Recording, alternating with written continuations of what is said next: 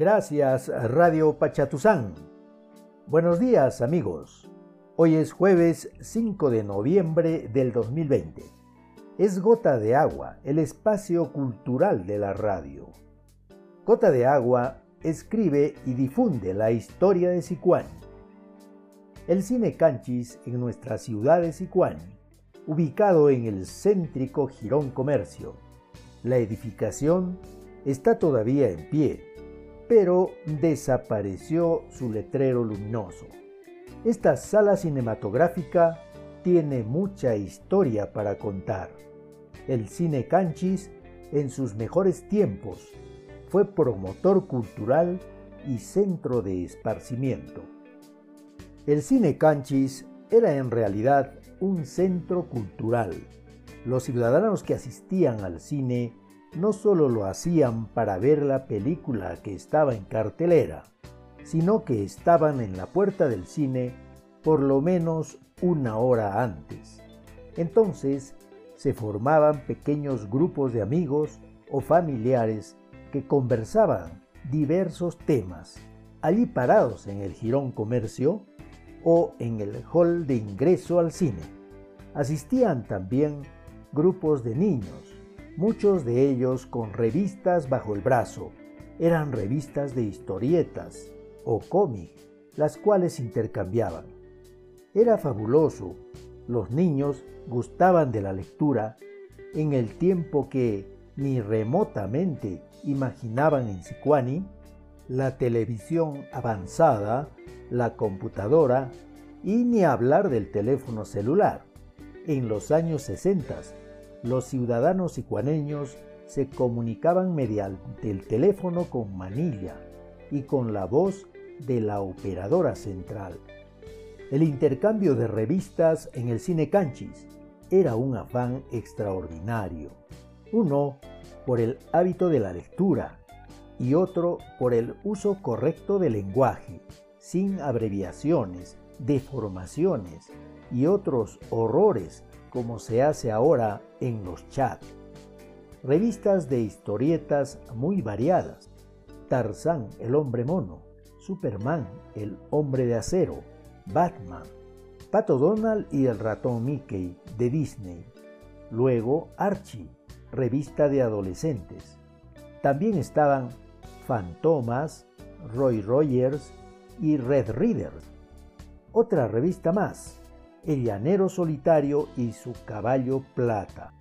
La influencia mexicana con la revista de la bruja Hermelinda y otra de Aniceto, también un brujo mexicano frustrado. Más de México, con el Santo y Blue Demon, de la lucha libre llamada Cachascán. De México también llegan revistas como La Araña Verde, muy parecido al hombre araña de este tiempo, pero verde. Otra de superhéroes llamado Caliman. Una revista entretenida, Las aventuras de Viruta y Capulina. Más revistas, Vidas ejemplares, que eran historias de religiosos, santos, además biografías ilustradas de artistas mundiales.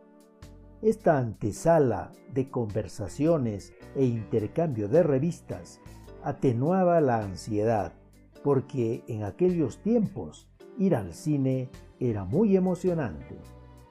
En cuanto a películas, la mayoría eran producciones de Hollywood y producciones mexicanas.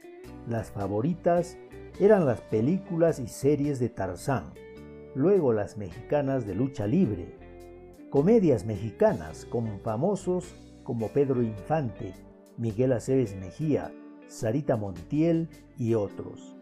La película Pancho Villa, agitada y violenta.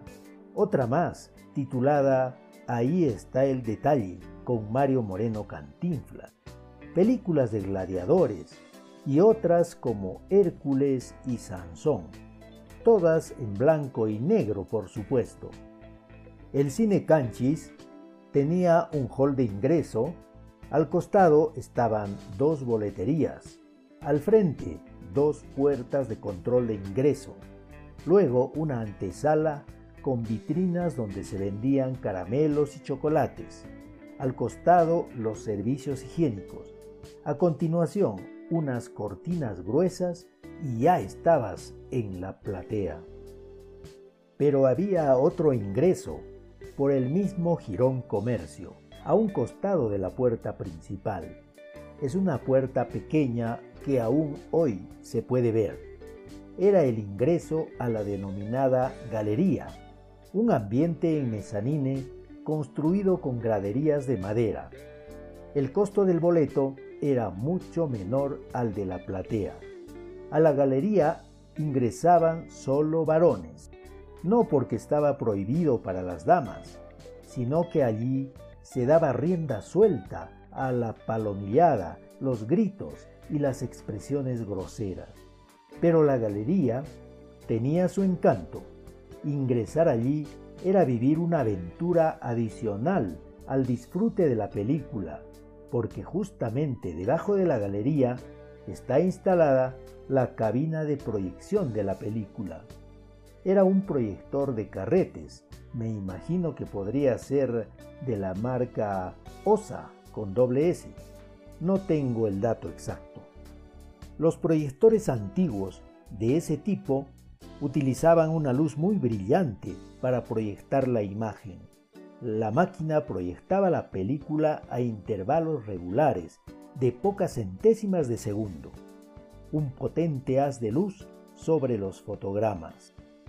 Pero no siempre la proyección era perfecta. En ocasiones, un error técnico interrumpía, cortaba la película abruptamente. Esto enloquecía a los asistentes, especialmente de la galería. Entonces se iniciaba un zapateo feroz sobre el entablado de madera. El ruido era terrible, mas los gritos, como el recordado y popular ¡Joporratero! Seguido de silbidos ensordecedores y nuevamente ¡Joporratero! ¡Joporratero! Francamente espectacular. Me imagino que el amigo encargado de la proyección y manejo de la máquina sufría un estrés terrible. O tal vez ya estaba acostumbrado y solo sonreía ante semejante ruido y alboroto. Lo más increíble en el cine Canchis ocurría con la llegada de Semana Santa. En esta fecha, generalmente en el mes de abril, llegaban al cine Canchis una o dos películas acerca de la pasión de Cristo. El día jueves santo, el Girón Comercio estaba lleno de gente. Se agolpaban en las boleterías. La platea y la galería estaban totalmente repletas de público ansioso por ver al mártir del Calvario. Se apagan las luces de la sala y comienza la película. Es el nacimiento de Jesús Allí están los Reyes Magos, San José, la Virgen, el burrito, la vaquita, las ovejitas, la estrella de Belén. Hasta allí todo bien, todo bonito. Luego ya Jesús está joven y empieza su prédica. Los espectadores tranquilos y emocionados. Luego Jesús convoca multitudes y hace milagros. Hasta allí todo bien, todo bonito. A tres cuartos de película empieza la traición, las acusaciones, el juicio y la sentencia a ser crucificado. A estas alturas, los espectadores ya están inquietos, suspiran, tratando de no imaginar lo que sigue.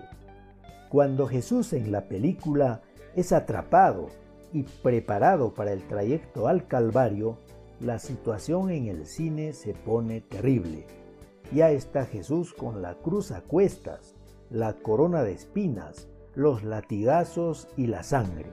En ese momento, los espectadores ya no pueden contener su emoción.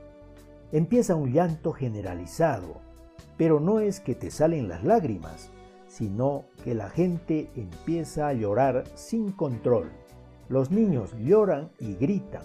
En la pantalla se ve la crueldad de la crucifixión el llanto y los gritos son a todo pulmón. la situación sale fuera de control. No estoy exagerando, pero la administración del cine Canchis, en ese increíble momento de histeria, ordena la interrupción de la película. Se encienden las luces y se invoca a la calma. Así era el cine en Sicuani en los tiempos de los años 60. Siempre que paso por el Girón Comercio, creo sentir las emociones de un público que de verdad se emocionaba viendo una película, emoción que ahora es muy difícil de sentir. La abrumadora tecnología está matando la emoción y la sensibilidad de las personas. Gracias amigos, hasta la próxima.